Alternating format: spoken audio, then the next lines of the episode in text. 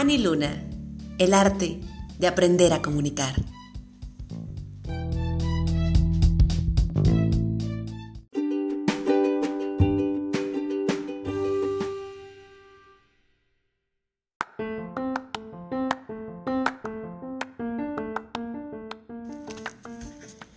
Después de haber escuchado la importancia de las redes sociales, primera parte, me gustaría seguir y continuar con este gran tema. Y para eso tendremos que entender que las redes sociales son indispensables en el ejercicio periodístico porque realmente son fuente de noticia. Es importante reflexionar sobre la idea de que en la primicia está el Twitter y ningún medio puede ganar esa carrera. Además de que las redes sociales aportan multiplicidad de voces y fuentes que el periodista debe saber trabajar para que su contenido sea creíble. Por otra parte, son un excelente canal de distribución de información y de búsqueda de nuevas historias. Más que ser una competencia, hay que ver las redes sociales como un complemento. Los periodistas de hoy no podemos estar fuera de las redes sociales, como tampoco podemos dejar de salir a la calle, simplemente porque la gente está allí, en los espacios reales y virtuales. Gran parte de las audiencias están en estas redes. Es necesario promocionar nuestros contenidos y conversar con los oyentes.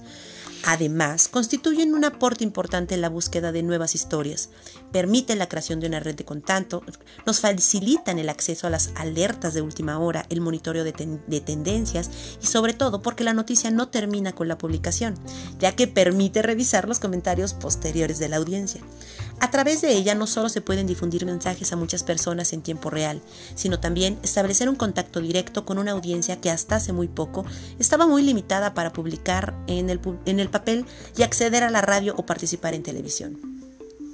Resulta necesario crear la figura del editor de redes sociales, la cual abrirá la oportunidad de tener un uso serio, responsable y eficaz de este tipo de publicaciones.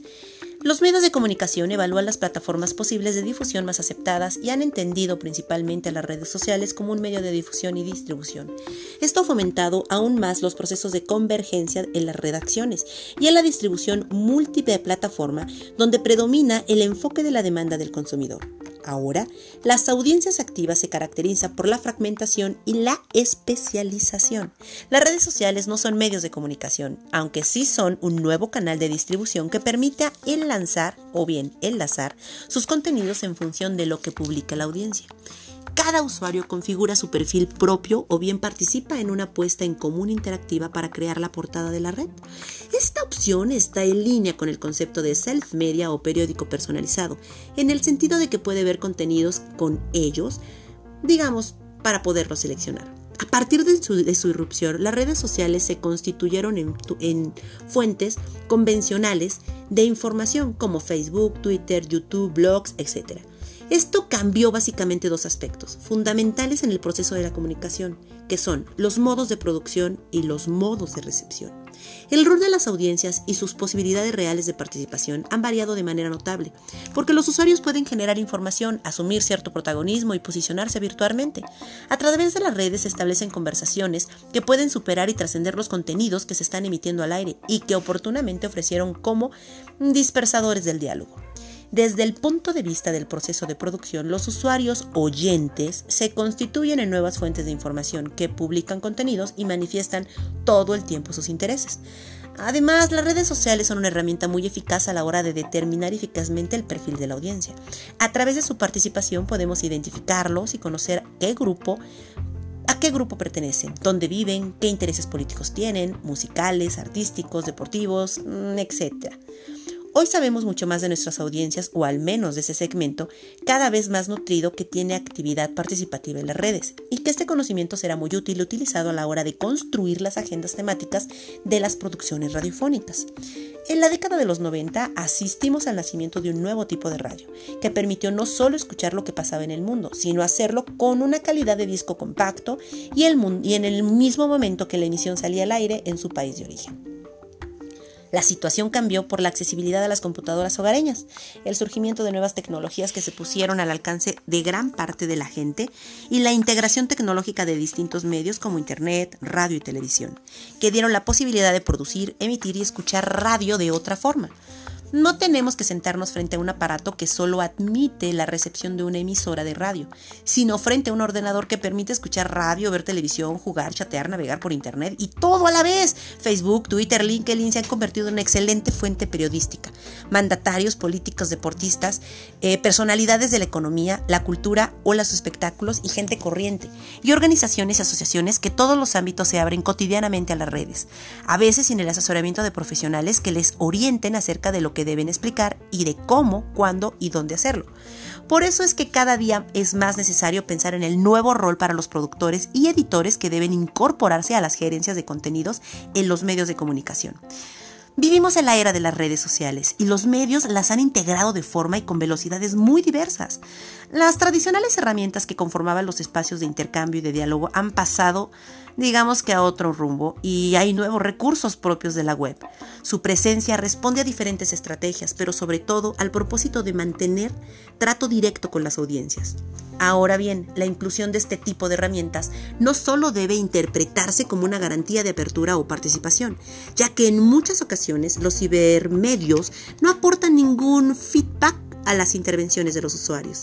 La tendencia apunta hacia un incremento de los espacios de comunicación que conviertan el consumo de información en una experiencia social, obligando a la convivencia que depara intereses, sinergias, muchos cibermedios, por lo tanto, han actuado en los últimos años para posicionarse en torno a una red social. La actual variedad de redes posibilita que los medios hayan acudido a lo que más se ajusta al perfil de su audiencia. Los ciberdiarios, por ejemplo, han sabido ganarse su espacio en Twitter, en gran medida porque constituye un privilegio soporte para contar noticias de última hora o historias en directo. En el caso de la televisión, las cadenas se han posicionado principalmente en YouTube, aunque la tendencia está cambiando. El televisor ha sido sustituto por el móvil y la tablet. Las series y programas de prime time ya no se ven en solitario, se comentan en vivo con miles de televidentes a través de las redes. Los tweets se suman y ya las cifras de audiencia que condicionan la popularidad de series y reality sirven como indicador de lo que funciona entre el público. La participación desempeña un papel destacado también en la radio.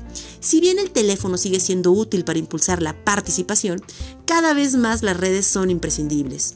Facebook es aquí la mejor aliada para crear comunidades donde compartir preferencias por un mismo programa es lo el combate sobre el papel de las redes sociales ha llegado a las redacciones, no solo para afrontar un nuevo tipo de fuentes o para redefinir el papel del medio como gestor y mediador de contenidos en la web, sino también para verificar que los medios se han hecho más visibles y que están más cerca de los contenidos. Menciona Ignacio Ramonet en su último libro que el advenimiento de las nuevas tecnologías ha provocado una verdadera conmoción en los medios de comunicación y sostiene que el impacto del meteorito Internet es comparable al que hizo desaparecer a los dinosaurios. Frente a este cambio radical en el ecosistema mediático, la práctica periodística debe ser reconstruida y reinventada, porque el ADN de la información ha cambiado y hay que cambiar el ADN de los periodistas. La conmoción no solo tiene lugar en la prensa escrita, sino también en la radio y la televisión. Las audiencias no crecen, los resultados comerciales arrojan pérdidas y los mejores periodistas emigran al documental. Estamos en presencia de un cambio de paradigma, de una verdadera revolución. ¿Qué ocurre? Con violentas alteraciones y pausas frecuentes. La información, dice Ramonet, ya no circula en espacios tradicionales cerrados y controlados, propios de las agencias, diarios impresos y noticieros de radio y televisión, sino que toma la forma de un fluido que circula en segmentos abiertos por la red casi a la velocidad de la luz. Los web actores completan y reinterpretan las noticias en un trabajo de inteligencia colectiva en progreso constante. La producción de la era industrial con obreros especializados tan propia de los medios tradicionales mm, ya no funciona. El producto completo y final de este modelo productivo dejó de existir.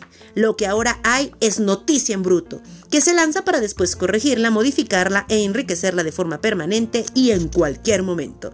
Se trata de un work in progress y ya no de un producto terminado. Por decirlo de alguna manera, y como conclusión, el Internet no es un medio de comunicación como lo plantearon varias personas.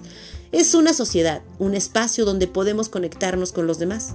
El modelo de negocio de los medios tradicionales ya es obsoleto. Como resultado de esta revolución, la audiencia de la prensa escrita nunca ha sido tan importante. Digamos que Ramonet ofrece información precisa y abundante para afirmar que nunca en la historia se había leído tantos periódicos como ya no en papel. La novedad del cambio del paradigma ahí está el papel y el soporte de las nuevas tecnologías. Es que las personas que acceden a los contenidos de los periódicos, de la radio y de la televisión, quieren a su vez que se les lea y que se les escuche.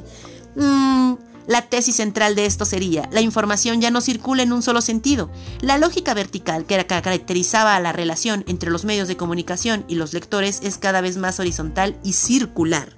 La radio desde sus comienzos ha incorporado, sintetizado y asimilado la aparición de las llamadas nuevas tecnologías. Lejos de debilitar la condición, la enriquecen y la fortalecen en su capacidad de llegada y de penetración. La radio de siempre, readaptada una vez más, aún es permeable a los cambios y más participativa que nunca. Y entonces, después de escuchar esto, ¿tú qué piensas? ¿La radio vive o ya murió?